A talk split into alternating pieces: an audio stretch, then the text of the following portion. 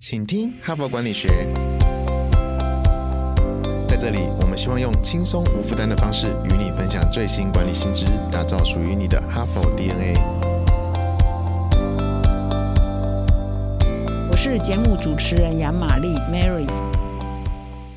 大家好，欢迎来到今天的 Podcast 哈。那我们这一周的主题呢是如何逆转胜哈，也就是如何逆境领导哈，变革管理哈。如果用到公司来讲，就是要如何挽救公司与颓势了哈，甚至免于倒闭的危机哈。那当然要挽救公司呢，必须有一个前提嘛，你要好的这个变革领导者哈，所以才有办法领导公司走出困局嘛哈。所以一连两天呢，其实我分享的这一篇文章呢，反而不是在谈如何做组织的管理啊，如果做组织的重整哈，而反而是在谈说怎么样的人呢适合是做一个变革领导人哈。那这一篇文章的标题叫做《变形金刚领导学》哈，你可以到我们的网站。打这个 keyword 哈，文章蛮长的，也蛮有趣的。那我把这一篇文章呢分成上下集哈。那么昨天呢，我已经分享了上集哈。那我稍微呢 summarize 一下这上集的精华，你才有办法听懂今天的下集哈。那上集呢，主要是在分享说，有两个学者，他们经过了二十五年的研究呢，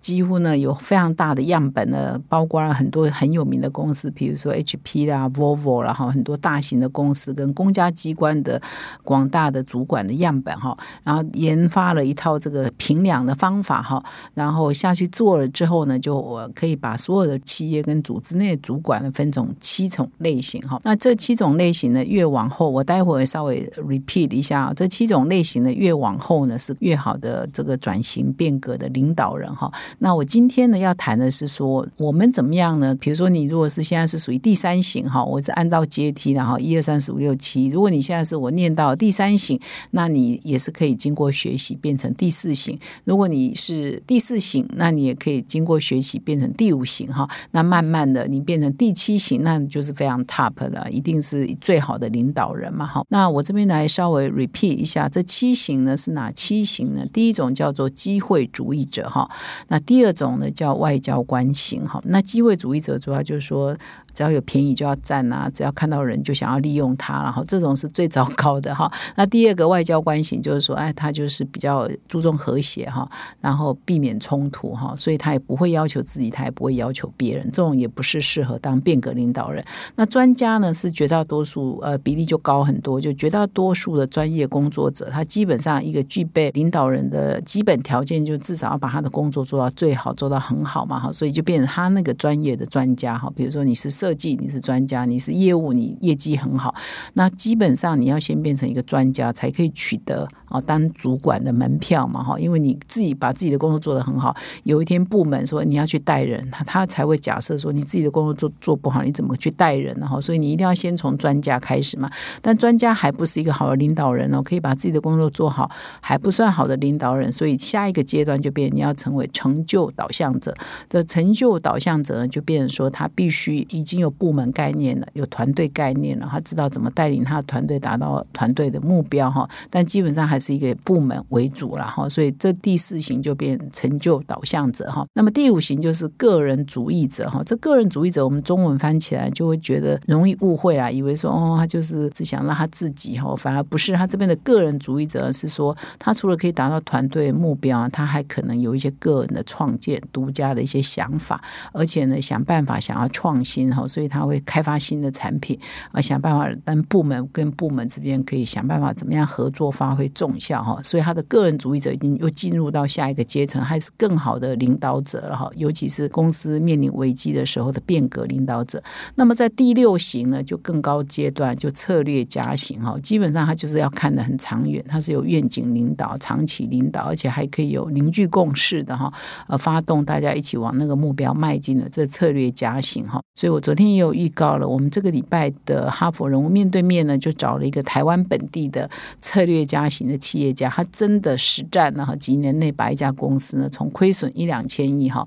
到这个可以获利成长好几倍。啊，几乎是五倍营收成长 double 哈，这样的一个实战的企业家来跟各位做分享。那他基本上呢就已经属于策略家型，因为他已经永远在规划五年后，永远在规划十年后整个公司哈，整个集团的发展哈，这已经是到第六型的策略家型。那第七型呢，就炼金术师哈，这很难。我我说他这个已经叫甘地型，或者是这个南非的以前那个总统曼德拉型，就是他基本上呢，他已经从对组织的影响呢，还可以对社会产生一定的影响哈。那如果各位呢，以上我这七种呢，我就讲到这里为止。我是为了下面再讲下去，你可以听得懂，否则我事实上这几个概念呢，昨天有长达二十分钟的说明哈，各位可以去听更仔细的哈。那我接下来就要说了，如果你是从专家开始，你一定要先变成一个专家，取得一个担任主管的门票之后，你怎么变成成就导向型？那成就导向型又更高层次，怎么变成一个个人主义？者，然后再来进一步成为一个策略家，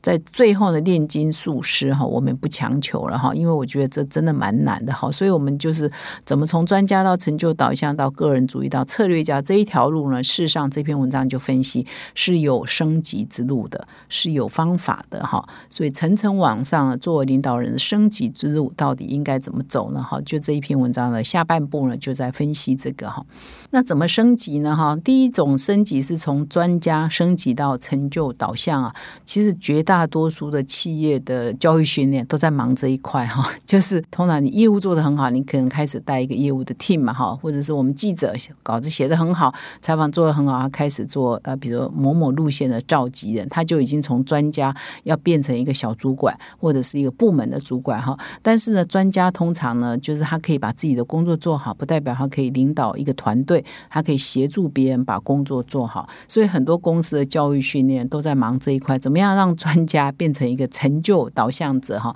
这也是很多人呢，其实很多专家哈，就是他可以把他的业务做得很好，这一点不一定适合当主管，然后所以这是很多人的痛了哈。所以我们在很多公司才会发展出说，你有专业职，你也有主管职嘛哈。有些人你就是把专家做到极致嘛哈。如果以像我们记者来讲，很多媒体就会有说所谓。总主笔哈，这就这个概念，他还是把自己的文章写到最好。可是他资历已经够深了哈，他的文章呢应应该要 suppose 一出手就是很棒的哈，所以这种就叫纯粹的专家哈。这一条路啊，就是专家级这一条路。但是如果你要做主管啊等等，你就可能慢慢做到主编啊、副总编讲，一直往上，那你就会变管理职嘛哈。那所以这有很多公司为了避免这个痛苦啊，很多专家不一定可以做成就导向者，就避免这个痛苦在职。来的发展上就分流分轨了嘛，哈。但是呢，如果很多这个成就导向者，还是必须先从专家做起，哈。所以，如果你想要当一个主管，可以带兵打仗的话，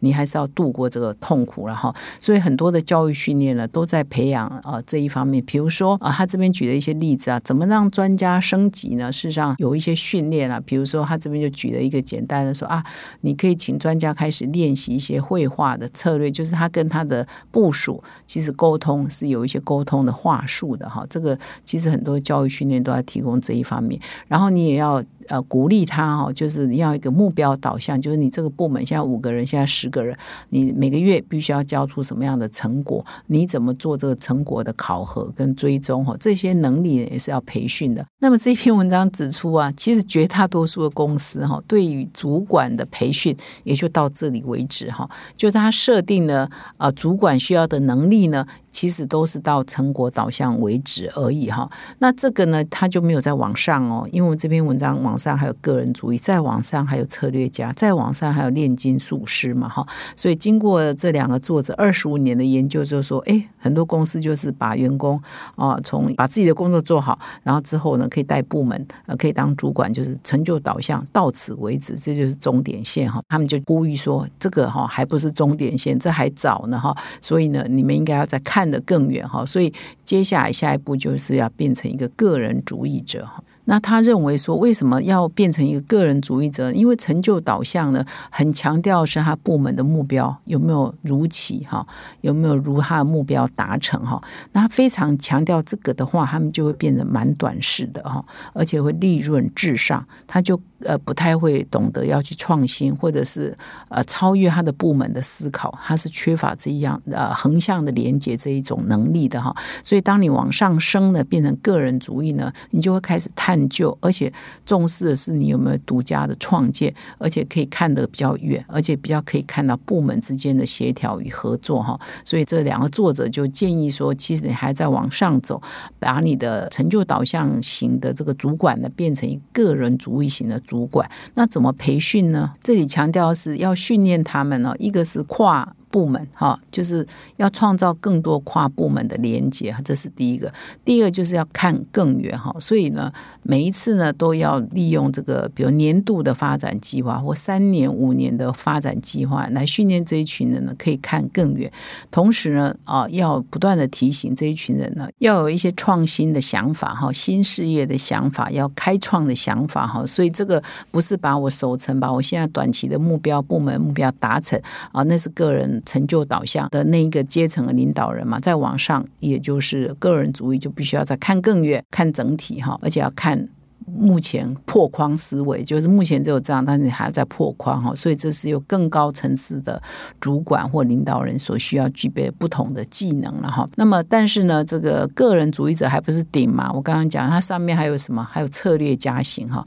其实我觉得，你如果可以当到策略家，已经是很不了、很不得了了，因为炼金术士真的是极少数了哈。那么策略家型当然就是已经有整体的思维、长远的思维嘛。比如说，他可以提出五年。后，我们这公司，我们这个集团要往哪里去？它可以你战略目标、策略目标，它可以凝聚共识啊，它可以跟沟通它的呃未来的愿景哈，可以跟他全体的同仁们分享，所以已经是站在一个可以望向未来的制高点嘛哈。那基本上这一种呃策略家的训练呢，就已经不再是需要很一对一的导师哈，或者是说去学校上课，可能都没有办法提供你，就是你上了课就变成策略家，这很难呐哈。所以在策略家的训练这一层呢，就是他比较强调的呢，是说设法跟自己关系网络当中的同才来互相学习的哈。因为通常你要当到策略家，你一定是董事会或者是 CEO 以上的层级的嘛哈。所以你的同才呢，可以是董事会的成员，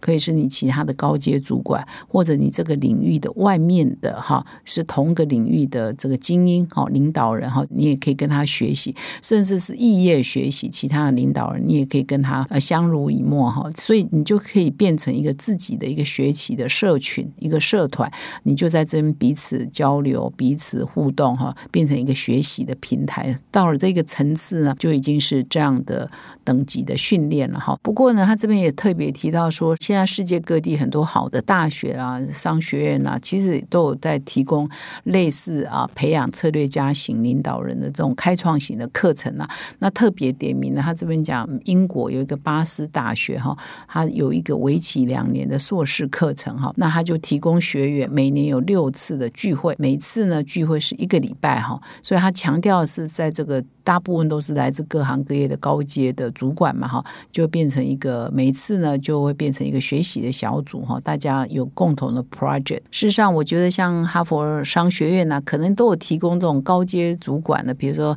为期一周啊，为期两周这种呃培训哈，我想也都是在培训啊很多大老板哈，很多高阶主管的这个策略思维哈，我想都具备这样的功能了哈，所以还是有用了。刚刚有说，哎，这个到了这个阶层，很多。就是要看个人造化、个人的用心哈，不一定学校的课程可以帮你的忙哈。但是你如果透过这些课程的规划，事实上你是可以接触哈到不同领域的领导人。或许透过这样的过程，你们是一个学习的平台，一个学习的社群呢，可以帮助你更快的学习到这个策略的思维哈，变成一个策略家的领导人哈。那所以这篇文章的结论是说，人人都可以是策略家哈。我们就不期望这种炼金术。型的哈，它因为它牵涉到不只是组织的变革，它其实是社会的改变哈，要高度的有人格魅力的这种型哦，我们就不用期望我们变成那样的，好像国父型的这样的，我们不需要了哈。但是我们是说我们在企业内呢，我们其实都有机会哈，只要我们肯学习，